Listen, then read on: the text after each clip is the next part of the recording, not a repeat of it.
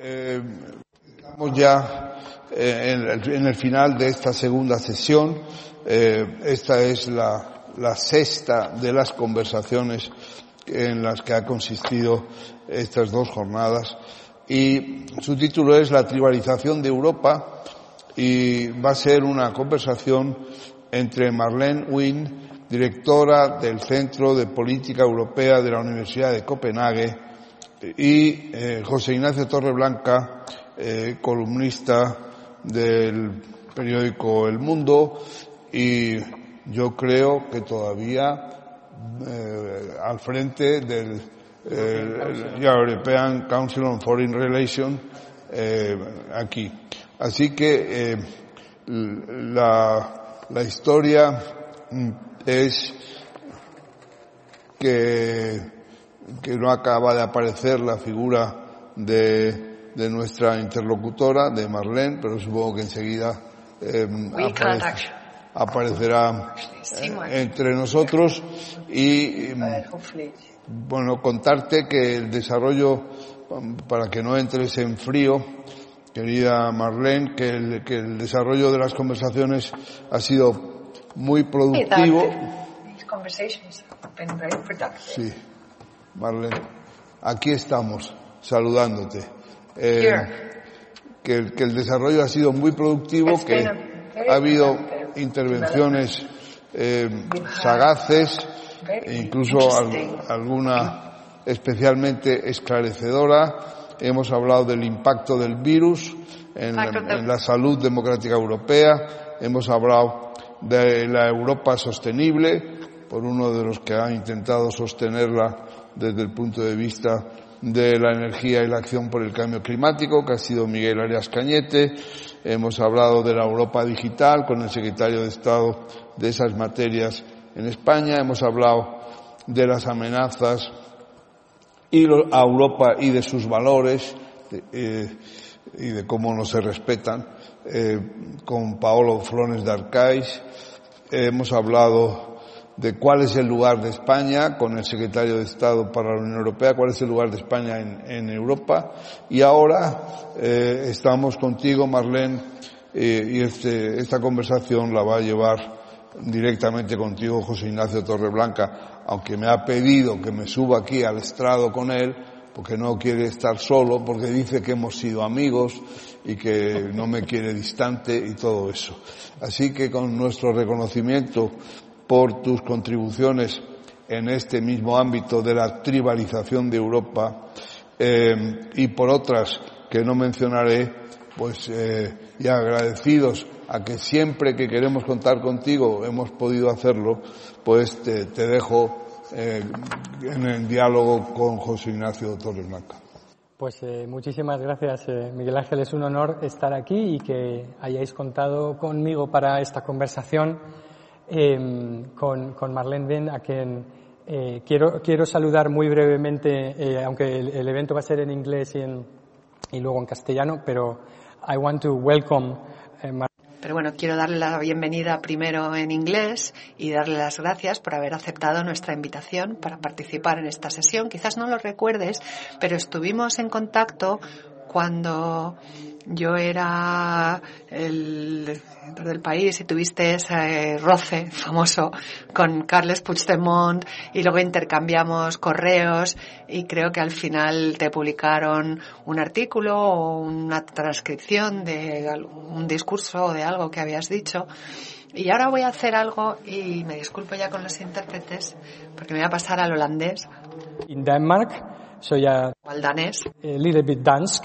Eh, jeg var eh, på gymnasium i Hillerød i 89. Eh. Bueno, esto era simplemente para presumir delante de mi amigo Miguel Ángel de que sé un poco de danés, porque eh, necesito impresionarle un poco porque siempre estar a su altura es complicado y así a ver si hago algunos méritos adicionales en su, en su corazón.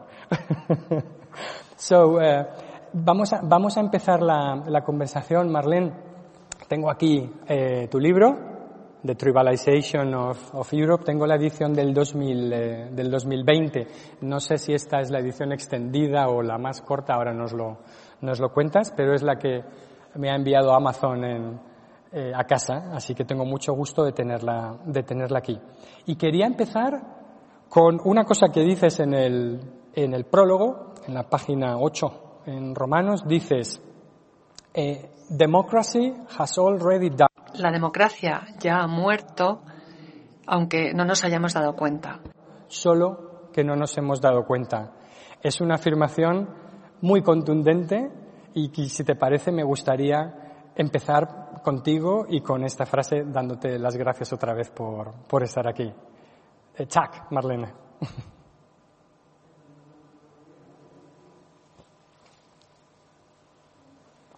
Vamos a ver si entra el sonido por aquí mejor. Just, a second, so.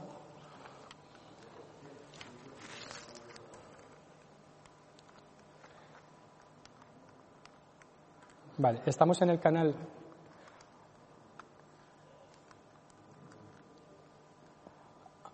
¿Ok?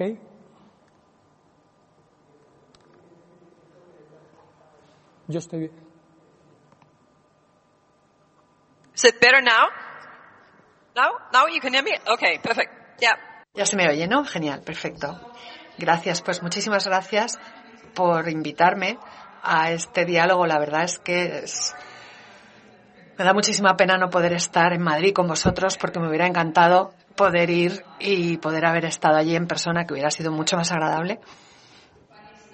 Pero bueno, estaba muy bien, por lo menos, poder estar juntos aunque sea de esta forma virtual y remota, que es la única posible en estos momentos tan difíciles. Y bueno, hemos empezado con esa afirmación sobre que la democracia ya ha muerto, que me has citado del prólogo de mi libro, y me imagino que te interesará que comente un poco esa afirmación tan contundente. Bueno, yo sé que es verdad que resulta una afirmación bastante dura, pero yo pienso que el libro realmente también es un intento de visibilizar, de, gritar, de implicar a la gente para que empiecen a pensar en el mundo en el que vivimos actualmente, en el que vemos tantísimos ejemplos, en mi opinión, de una democracia que existe en las mentes, pero y que está amenazada, no de la forma tradicional, con tanques en las calles y gente muriendo, sino sí a través de una especie de mm, socavamiento de la democracia.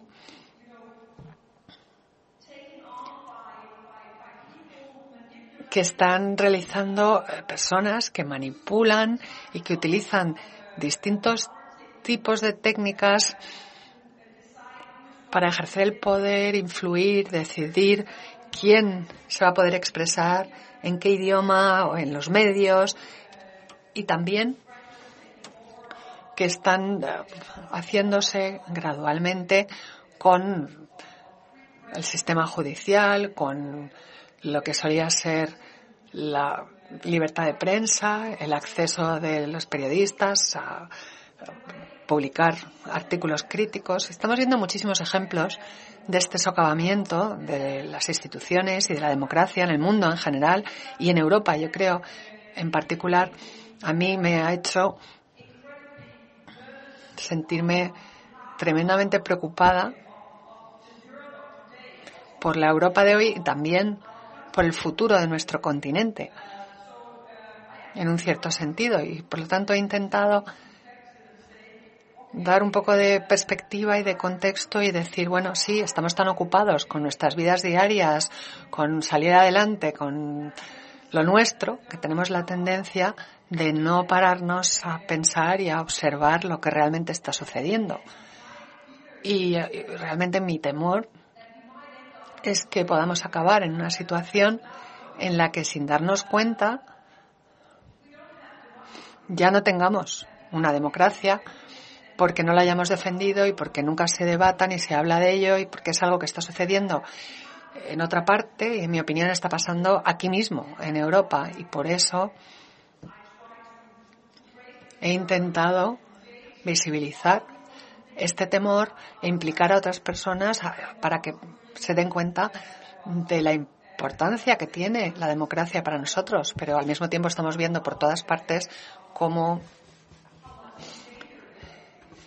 se está poniendo en peligro realmente esa democracia. Y bueno, pues ha sido mi intento de abrir este debate, que me parece que es un debate tremendamente serio e importante sobre el mundo en el que vivimos actualmente en Europa. Además, eh, preguntarte por el, título. Eh, ¿Por qué o, qué significa tribalismo? Eh, ¿Qué añade el término tribalismo a este debate sobre los problemas de la democracia Normalmente en Europa hemos identificado que el enemigo de la democracia y del proyecto europeo era el nacionalismo. Sin embargo, aquí utilizas el término de tribalismo. ¿no? Eh, ¿Puedes precisar por qué te llama tanto la atención o en qué consideras útil el término de tribalismo? Uh, sí, porque en mi opinión no es solamente el nacionalismo.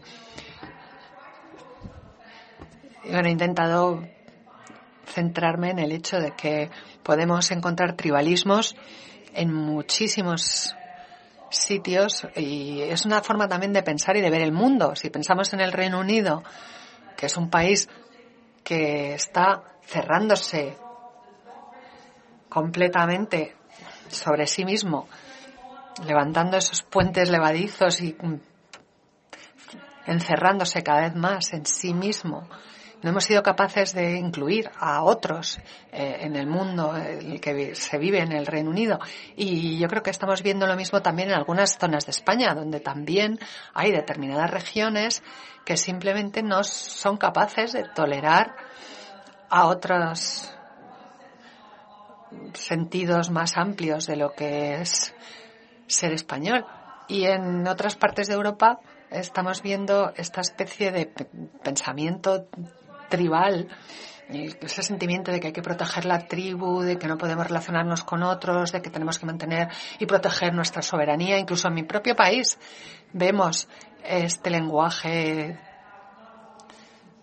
del rechazo a la relación y al diálogo con el resto de Europa y que hay que proteger nuestra soberanía y en ese sentido el debate en Dinamarca se parece bastante al del Reino Unido, pero también en la Europa central y del este donde evidentemente es más al nivel de la nación, pero aún así es un lenguaje muy tribalista el que se utiliza y es siempre de que nosotros nos oprimen otros. Y el tribalismo realmente es ese discurso de esa amenaza externa y de esa traición y de que alguien va a venir y va a amenazar y socavar tu cultura, tu cristianismo, tu idioma o lo que sea. Y eso es lo que lo distingue del nacionalismo de toda la vida. Y eso es lo que yo intentaba explicar con esto del tribalismo, que aunque creamos que es un problema del pasado, estamos viendo tribalismo por todas partes en la actualidad y es un tipo de discurso sobre nuestra identidad y el mundo que nos rodea y que tiene también mucho que ver con cómo se define y se articula la propia identidad. Y está bastante próxima a una especie de identidad étnica y proyecto político identitario que intentamos crearnos y propagar. Y yo creo que por lo menos en mi libro yo lo que he intentado es visibilizar esto y decir, bueno, ¿y por qué estamos viviendo en la parte más rica del mundo y sin embargo eh, somos además cada vez menos porque eh, si vemos las cifras y las tendencias demográficas en el 2050 solo un 8% de la población mundial será europea.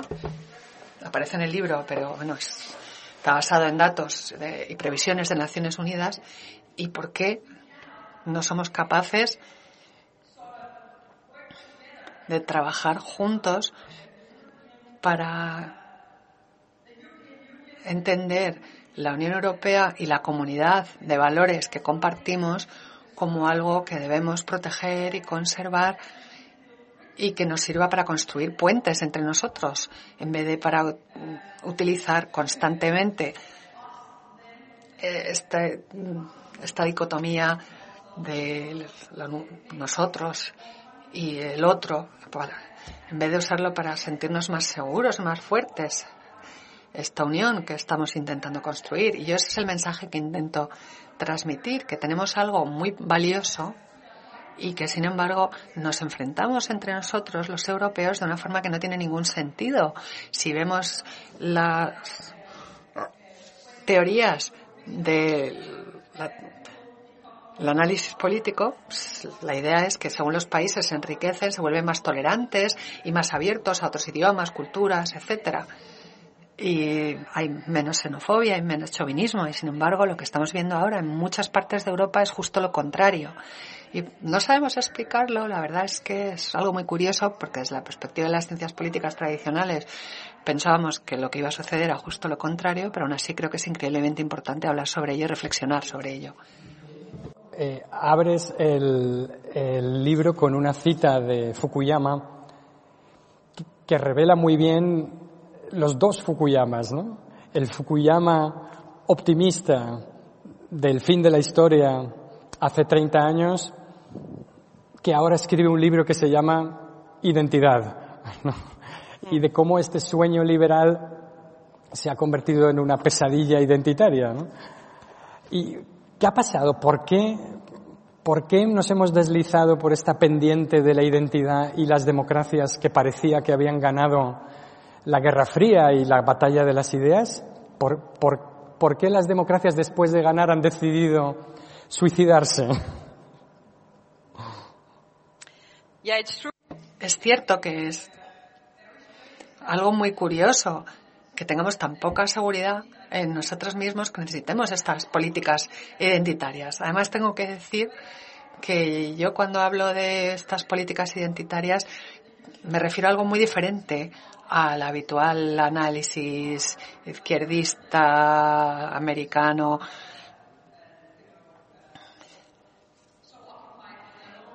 que solo se ocupan de sus propias pequeñas mm, enclaves culturales y se cierran a todo lo demás. Yo aquí a lo que me refiero, y en eso estoy bastante de acuerdo con este nuevo libro de Fukuyama al que te referías, es que de hecho mm, el mayor peligro quizás no sea esos proyectos identitarios de la izquierda, sino también, igual de peligroso, de preocupante, es eh, la retórica identitaria de la derecha. Y eso es algo que yo he intentado resaltar analizando exactamente estas estrategias tribalistas porque y yo lo que digo, por lo menos en mi libro, es que suelen ser proyectos, de hecho, bastante elitistas, aunque estos líderes populistas se suelan vender o presentar como gente del pueblo, y suelen ser hombres, normalmente hombres del pueblo, en realidad lo interesante, por lo menos tal y como yo lo analizo en el libro, es que suele ocurrir que, bueno, de hecho, en todos los casos que yo he analizado, son unos proyectos que están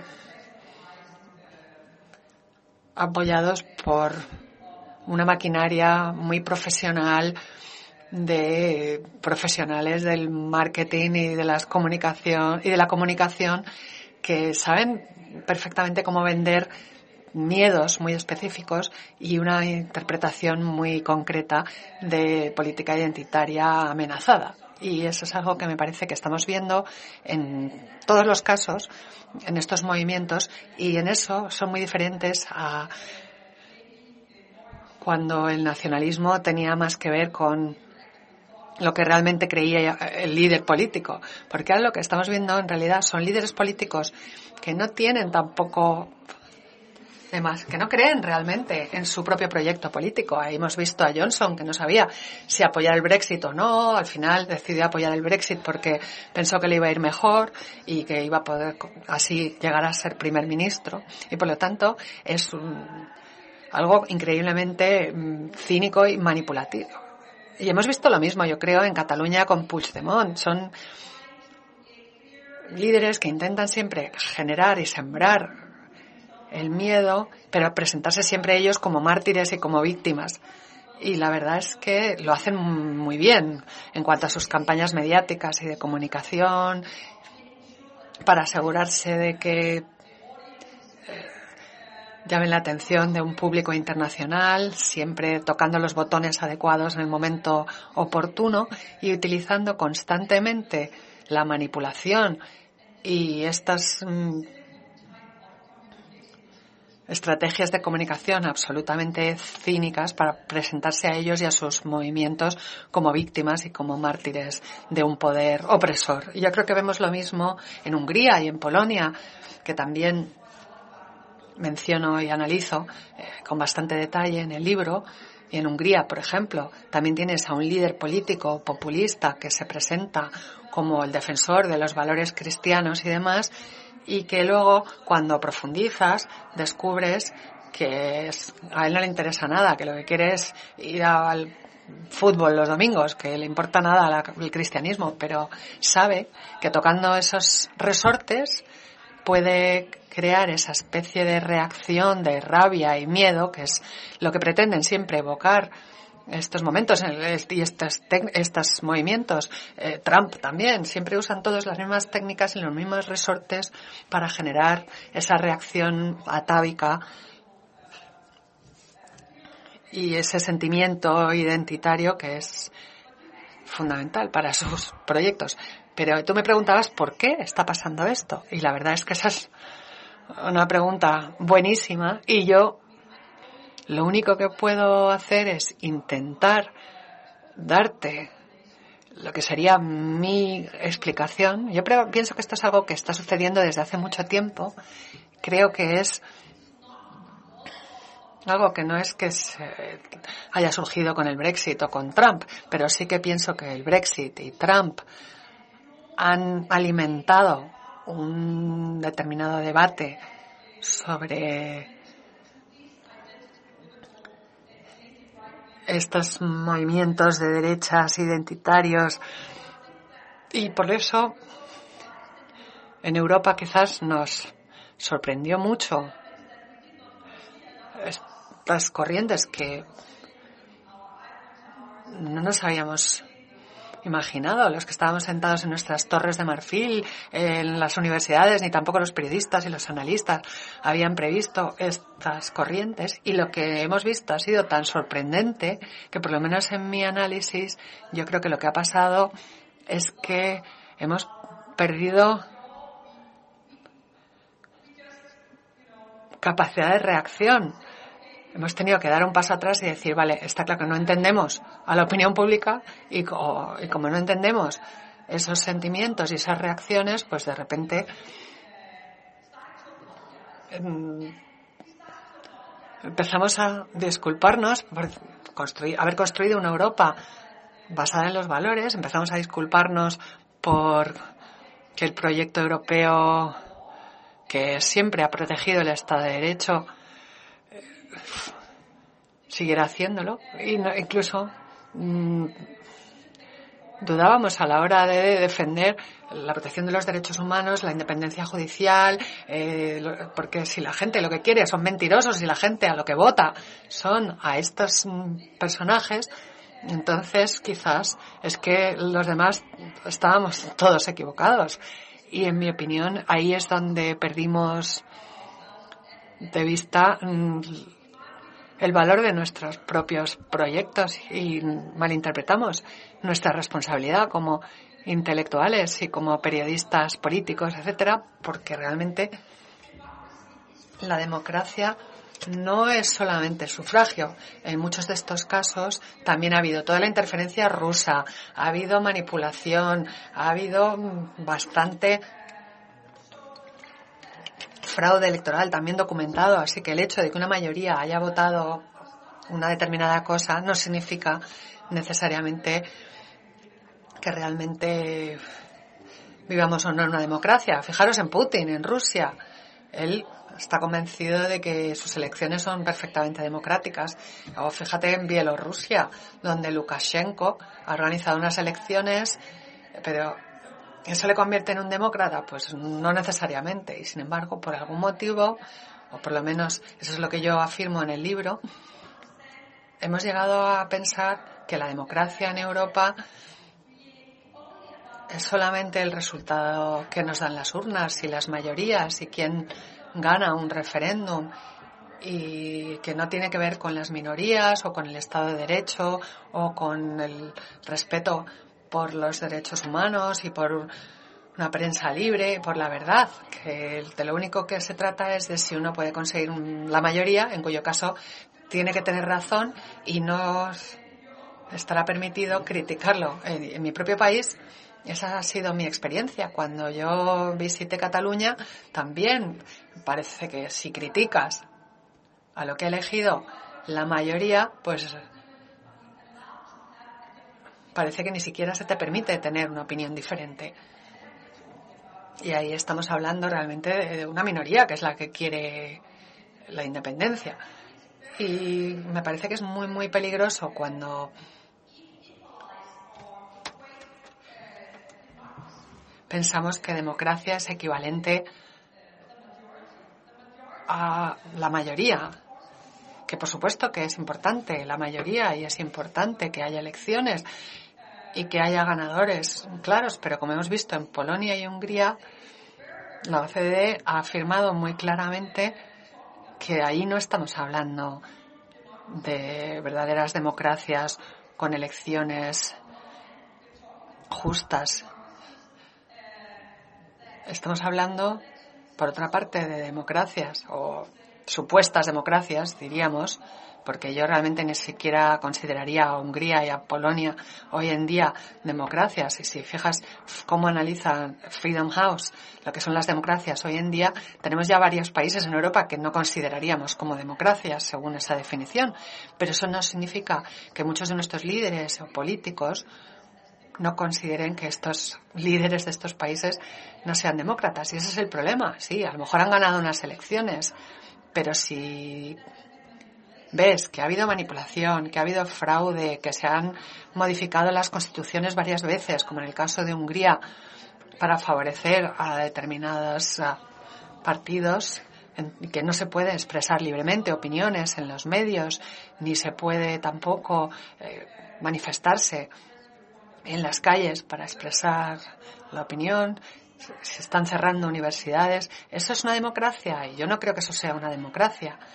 Pero pienso que por algún motivo hemos llegado a una definición muy simplista, quizás por el populismo o quizás por Trump y el Brexit. Hemos llegado a decir, bueno, si la mayoría ha hablado, entonces ni siquiera se nos permite decir que la democracia es mucho más que el sufragio. Y eso es lo que está pasando en Europa. Nos falta un debate sólido, fundamental, sobre qué es una democracia. Porque si simplemente nos rendimos y decimos, venga, vamos a hacer un referéndum sobre cualquier cosa, sobre si debemos expulsar a los emigrantes, sobre si debemos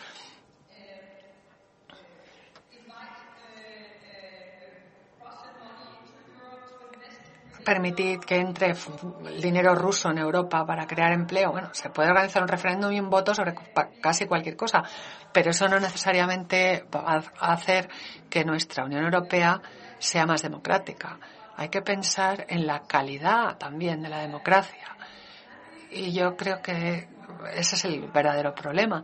Y yo vengo de un país donde organizamos muchos referendos, donde es muy eh, habitual recurrir a una votación, eh, los países nórdicos eh, y también el Reino Unido se considera que el Parlamento tiene más legitimidad que los tribunales y eso también ha alimentado, yo creo, un sentimiento anti-europeo, euroescéptico con relación a cuestiones de derechos humanos básicos y al hecho de que a veces hacen falta los tribunales y sistemas judiciales sólidos para proteger las minorías y nuestras constituciones.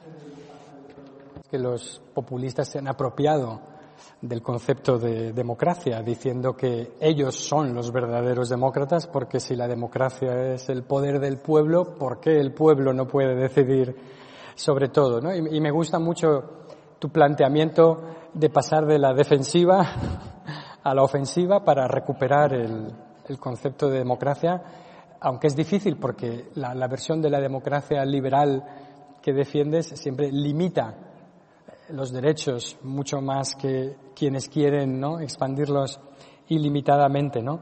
Pero te quería preguntar también por tu, por tu visión de España, ¿no? Antes de, tengo, antes de pasar al debate, quería preguntarte por, por, España, porque eres una persona que conoce España, que ha estado, bueno, un poco accidentalmente al principio, ¿no? envuelta en, en, en las polémicas de Cataluña, etcétera.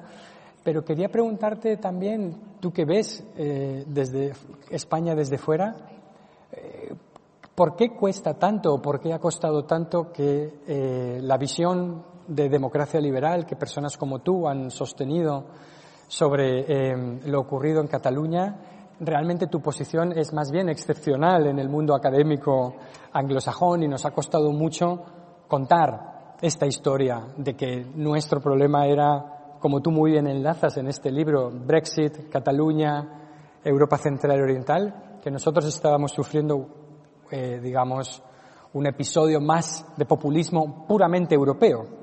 El fenómeno catalán nos hace más europeos porque nos conecta con todas esas corrientes populistas, sin embargo los españoles lo ven como algo autoflagelante, como algo que nos hace diferentes, con el España es diferente, España es peor, ¿no? No te quiero pedir hacer de psicóloga de los españoles, pero un poco de ayuda eh, quizá nos vendría bien cuando alguien nos mira desde fuera, ¿no? ¿Por, qué ha costado tanto que esto se entienda fuera eh, de España? ¿Es porque lo explicamos mal o porque hay una idea romántica todavía extraña de, de España fuera, ¿no? Bueno, yo creo que tienes bastante razón en eso, porque yo creo que todo el tema de Cataluña encaja perfectamente con mi análisis anterior, en el que también existe una especie de culpabilidad por parte de la mayoría en el resto de España con relación a toda la dictadura de Franco, etcétera. Entonces se siente una culpabilidad por haber dejado que esto suceda. Porque no bueno, España además es una democracia joven, entonces.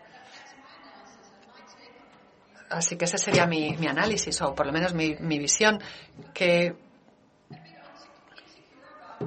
a lo mejor mm, no se ha sabido insistir en que España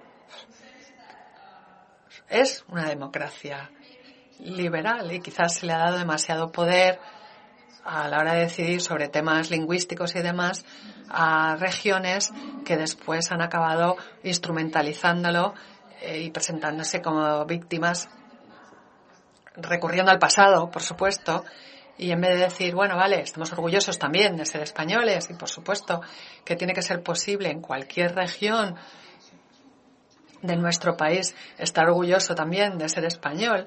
Si estás en la universidad o si tienes hijos y quieres que vayan al colegio y puedan estudiar también español, tiene que ser posible.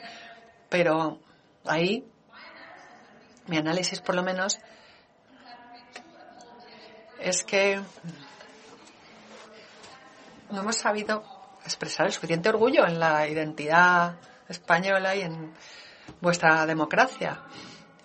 Que el pasado os ha pesado mucho y os habéis eh, tenido que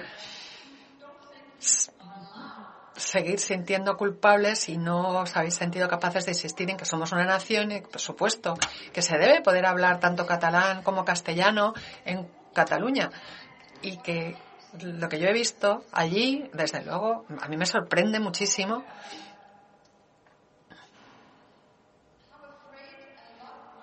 El temor que sienten muchos compañeros españoles míos en las universidades de dar un paso al frente insistir en que España no es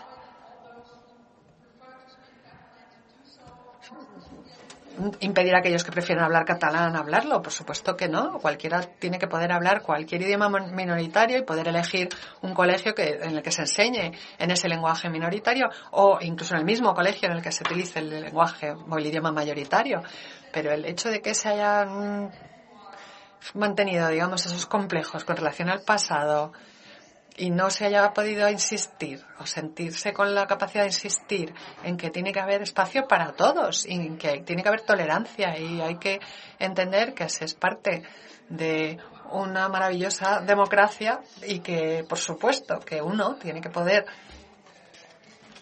gestionar las diferencias entre las comunidades, las regiones y uh, aceptar que haya idiomas minoritarios en vez de que se convierta en una cuestión de política identitaria excluyente, que genere miedos y que además demonice a los muchísimos, a los que de hecho les encantaría simplemente ser españoles en Cataluña y hablar castellano y no ser considerados como un opresor, invasor, que no debería estar ahí. Porque a mí me, realmente me ha sorprendido que ni se vea la bandera de España en esa parte del país. La verdad es que es, muy triste. A mí me entristece muchísimo esta intolerancia y esa incapacidad de asumir la fantástica democracia que es España y que todo sea o se reduzca a esta tensión entre Cataluña y el resto de España y conozco a muchísima gente en Cataluña que siente lo mismo. Dos preguntas. Eh, una sobre el proyecto europeo y otra sobre la prensa y el papel de la prensa y los medios de comunicación en este esquema de la, de la democracia. Vamos primero con, con la primera. De Pedro González de Atalayar pregunta, ¿tribalización equivale a atomización? Es decir, a la fragmentación, debilitación y finalmente la explosión y desaparición del proyecto europeo?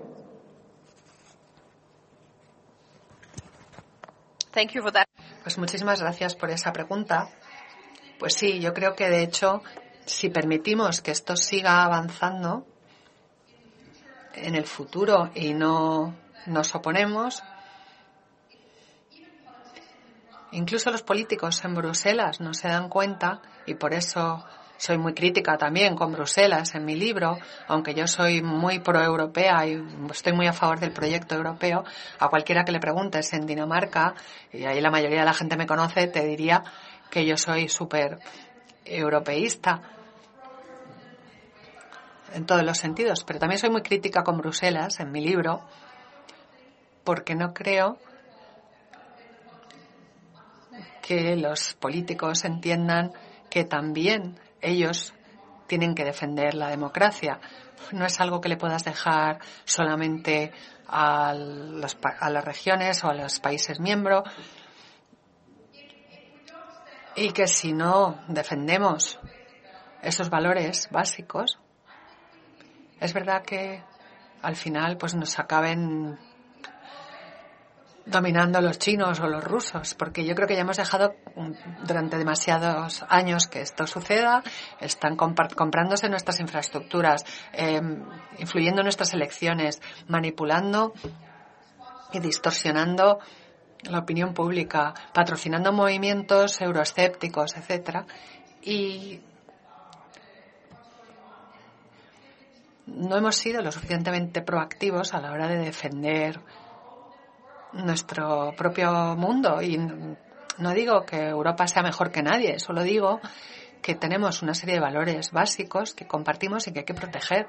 Y yo no quiero que mis hijos o que mis nietos, si alguna vez llego a tenerlos, que eso espero, no quiero que crezcan en un mundo en el que no podamos estar seguros de que exista la democracia. Y estamos rodeados de dictaduras, estamos rodeados de autócratas.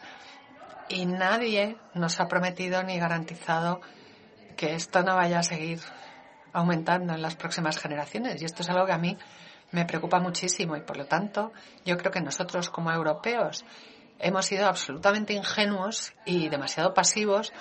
Y cuando Xi Jinping o Putin aparecen corriendo para darle dinero a Orbán o a los populistas italianos o a los franceses y, se ofrecen a construir puentes o puertos o a comprarnos nuestras infraestructuras críticas, hemos sido absolutamente ingenuos al creer que eso era algo adecuado porque creemos en la libre competencia y en la libertad de mercado y que sí, que muy bien, que el que haga la mejor oferta, que se lo quede. Pues no, yo creo que esa es una forma de pensar que tenemos que cambiar porque eso ya está sucediendo. Y en esa cuestión sobre el proyecto de construcción europea y qué tenemos que hacer con relación a China y a Rusia, sobre todo China, que tienen más dinero, Rusia no tiene dinero, Ahí yo creo que la Comisión y también los líderes políticos están llegando a entender por fin lo que está pasando.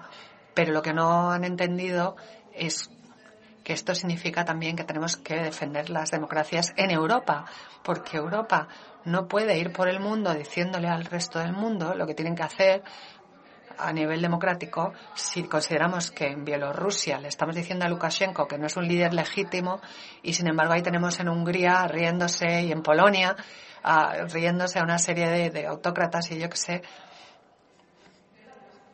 Bueno, sé que en Polonia, como también les da miedo Rusia, hay mucho apoyo al movimiento democrático en Bielorrusia, pero realmente no nos van a tomar en serio en ninguna parte si seguimos permitiendo que haya autócratas y dictadores en el corazón de Europa. Si permitimos que haya países en Europa y en la Unión Europea que están evolucionando en una dirección en la que ya no existe un verdadero Estado de Derecho ni hay libertad de prensa, no solamente para situaciones corrientes y porque tenemos que poder decirle a Bielorrusia, a Lukashenko, qué es lo correcto y lo que se debe hacer, o a Xi Jinping que no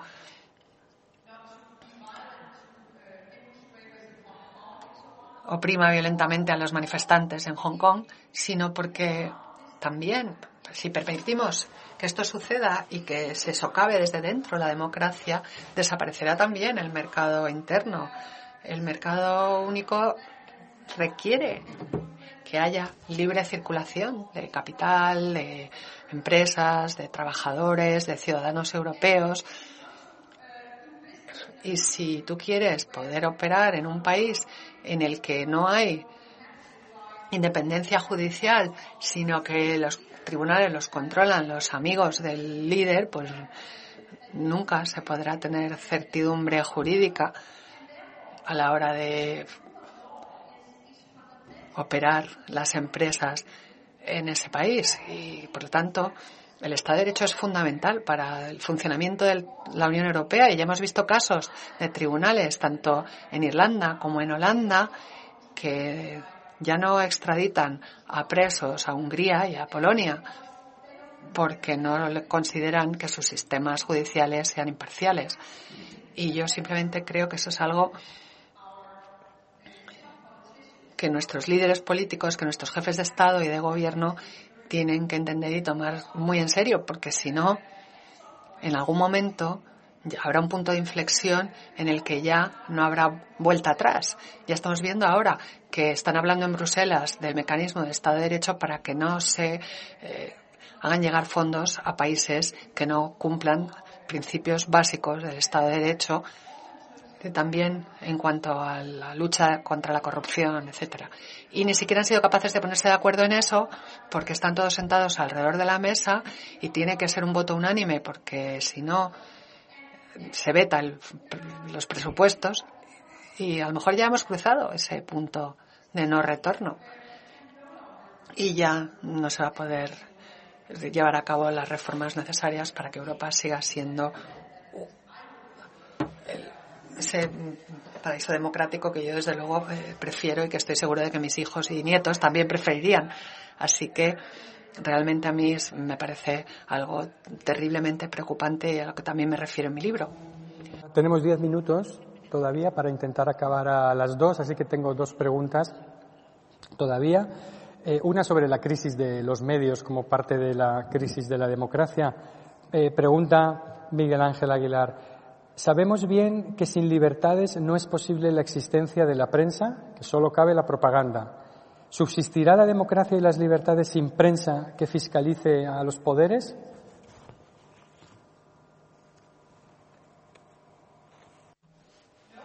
Pues no, efectivamente, ese es precisamente uno de los elementos fundamentales a los que nos enfrentamos y que yo también menciono en mi libro, que la Unión Europea tiene que garantizar y presionar a aquellos países que están eh, erradicando la libertad de prensa. Y hay países en los que ya no existe libertad de prensa, medios independientes, alguno electrónico o menor, pero fijaros en Hungría, donde hay una serie de magnates que se han hecho con uno de los medios independientes más grandes del país y que ahora están controlados por el gobierno. Es algo absolutamente fundamental y si un país no garantiza esa protección de los medios independientes críticos con el poder, entonces Europa va a tener que hacerlo y dar ese paso y el comisario de la competencia, en este caso, se le ha pedido que intervenga para asegurarse de que este nuevo monopolio de medios amigos de Orban nos se mantiene, aunque podría ser ya demasiado tarde, y ese también es un problema fundamental. Y en Cataluña hemos visto lo mismo, y cómo los medios están absolutamente dominados y controlados por el sector pro-independentista y no se permiten voces críticas de ningún tipo. Y vemos lo mismo en muchos otros sitios.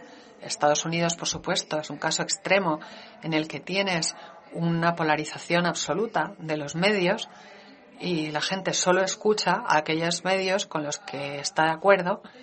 El Reino Unido también es un ejemplo de polarización, aunque ya no son miembros de la Unión Europea, pero sí que en, muchos sentidos son uno de los ah, pioneros del populismo. A mí la verdad es que me da mucho miedo la evolución que pueda tener el tema de los medios en el resto de Europa, como hemos visto que ha sucedido, no solo en Hungría, porque tampoco me, me preocupa tanto que los medios de la Europa occidental acaben en manos de oligarcas, y que veamos ahí lo mismo que hemos visto en Hungría con los medios. Pero fíjate, Rupert Murdoch es el propietario de la mayor parte de la prensa, de los tabloides británicos, y eso es algo que realmente hay que combatir.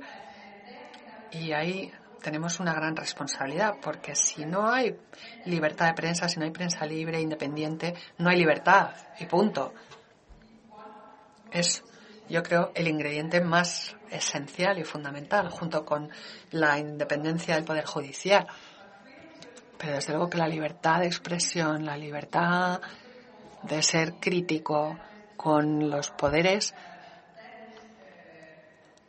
es la esencia de la democracia y está ahora amenazada, sin duda, en Europa.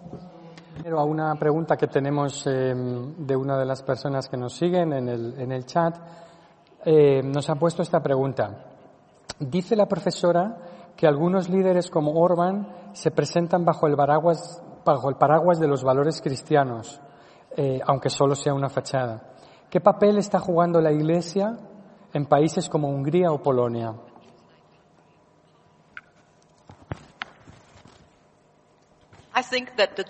Pues yo creo que la Iglesia, por lo menos en Hungría, está totalmente instrumentalizada y es algo que está siendo utilizada por los poderes políticos para decirle a todos los que no están de acuerdo que se equivocan. Es decir, que también está siendo utilizada como arma en muchos sentidos contra los judíos, por ejemplo, contra los musulmanes e incluso contra la comunidad LGTBI Así que tanto en Polonia, donde también son increíblemente conservadores, se ha utilizado la Iglesia y los valores cristianos para oprimir a los no creyentes. Y yo creo que que quiera vivir eh, como cristiano, que lo haga, por supuesto, y no tengo ningún problema con eso, pero tampoco me parece que sea un valor cristiano la intolerancia contra aquellos que no están de acuerdo o que no son creyentes. Y ese es uno de los mayores problemas que vemos en este tipo de líderes, porque utilizan y manipulan a las minorías que no les gustan, siendo que lo hacen para proteger el cristianismo, para proteger la identidad cristiana de Europa contra la invasión de las hordas musulmanas, etcétera, aunque son países que a menudo son precisamente los países que prácticamente no tienen emigración. Pero eso de los valores cristianos es algo que se puede manipular y de lo que se puede abusar y yo creo que desde luego que hay que ser muy, muy, muy cuidadosos para que no se utilicen mal. de, de Miguel Ángel Aguilar también, que creo además que en, un país como Dinamarca, que fue un ejemplo de acogida a inmigrantes, de políticas de asilo y refugio, pero que, casi con el tiempo se ha convertido en uno de los países más restrictivos y eh, de alguna manera más hostiles a, la inmigración irregular. ¿no? Eh, la pregunta es, ¿Cómo lograr una solución inteligente al fenómeno de los migrantes, de la inmigración, y evitar que se desencadenen los miedos?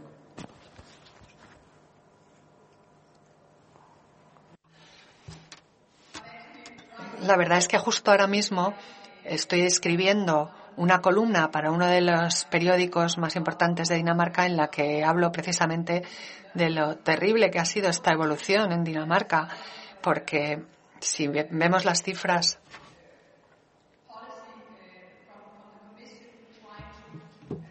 y las políticas de la Comisión intentando pedir eh, cuotas ah, de migración y de asilo y vemos que en mi país están constantemente cuestionando si hay que mostrar solidaridad hacia ningún refugiado y a mí la verdad es que me da vergüenza y me pregunto qué ha pasado. Porque esa es parte también de esas tendencias populistas y estos movimientos populistas de los últimos años. Y los políticos que antes, hace 20 años, hace 25 o 30 años, hubieran dicho abiertamente que todo el mundo tiene que solidarizarse, que tenemos que ayudar a, afrontar los retos comunes que tenemos en Europa y por algún motivo ese mensaje ya no se puede transmitir. Hoy en día, si quieres ser elegido y que te voten, por lo menos en los países del norte, tienes que hablar en contra de la inmigración, tienes que decir que sí, que nos encantaría